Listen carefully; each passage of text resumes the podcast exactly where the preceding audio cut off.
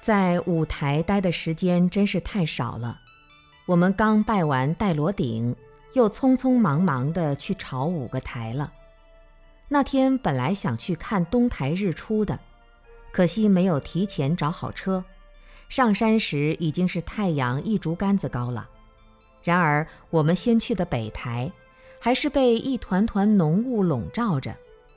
陡峭的山路，凌乱的奇形怪状的山石，显得多么纯洁清高。风很大，于是我又做了一首打油诗。久立冰霜风自高，独知打者乐陶陶。三山倾倒云帘下，破钵芒鞋旧衣袍。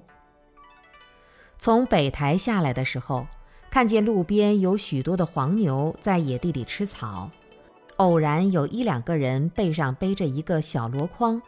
听说他们那是在采摘五台山有名的台蘑。我们一路唱着佛号下山，朝另一个目的地进发。路边的山花也在欢喜地向我们摇着轻轻的小手，真是可爱极了。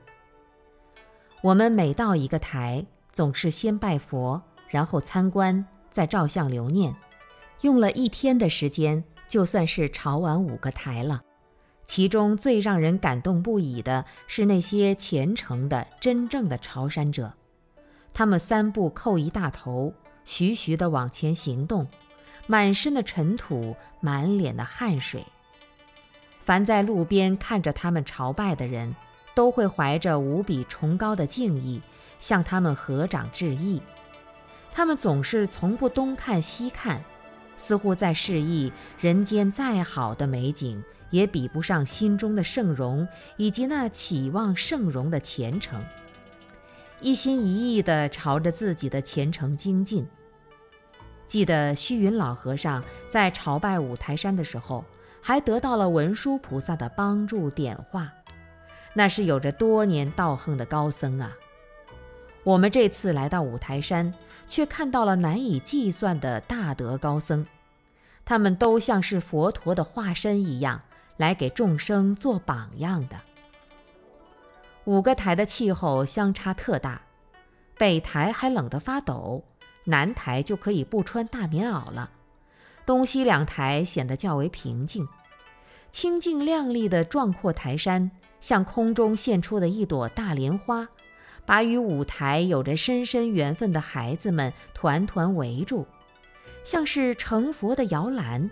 把与佛有着深深的缘分的苍生紧紧地系在一起，我不禁要极力赞叹造物主那不懈的精神，赞叹佛陀慈悲的伟大，赞叹文殊师利菩萨智慧的伟大，赞叹五台山历代诸祖老和尚精进修行的伟大，赞叹五台诸寺的雄伟壮观、严谨相依。例如。罗侯寺、甘露寺、普化寺、南山寺、佑国寺、观音洞、佛母洞等等，用这些寺庙的名称串成一句话，也可以表达我对朝五台的一点感受。九牧五台绿密深，罗侯佛母两相亲，观音甘露文殊见。普化南山佑国心，还是像去的时候一样，怀着无比的敬仰与向往，让我又一次回到现实的生活中来，发现生命的本身真的是很完美、很健壮，就像那永远屹立在天地之间的圣山一样。